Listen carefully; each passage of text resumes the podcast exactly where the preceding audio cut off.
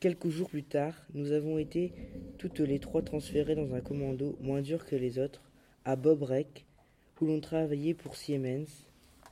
Avant notre départ, nous avons subi une visite médicale, sans l'assistance de Stenia, le docteur Mengel, déjà bien identifié, dans le camp comme criminel, aurait écarté maman dont la santé avait déjà décliné.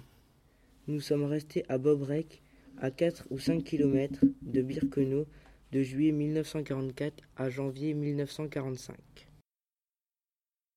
Le commando cotait environ 250 déportés, dont 37 femmes. Nous étions repartis entre des tâches diverses en liaison avec les activités de l'usine Siemens, qui fabriquait des pièces d'avion, dont je n'ai jamais vu une seule, car ma sœur et moi avions été affectés aux éternels travaux de terrassement.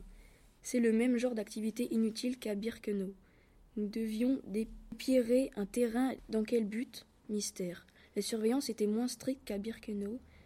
Plus tard, j'ai été affecté à des travaux de maçonnerie, parce qu'il fallait construire un mur dont j'ai toujours ignoré à quoi il pouvait bien servir. J'ai souvent repensé à cet apprentissage de la truelle lorsque j'ai eu à poser des premières pierres.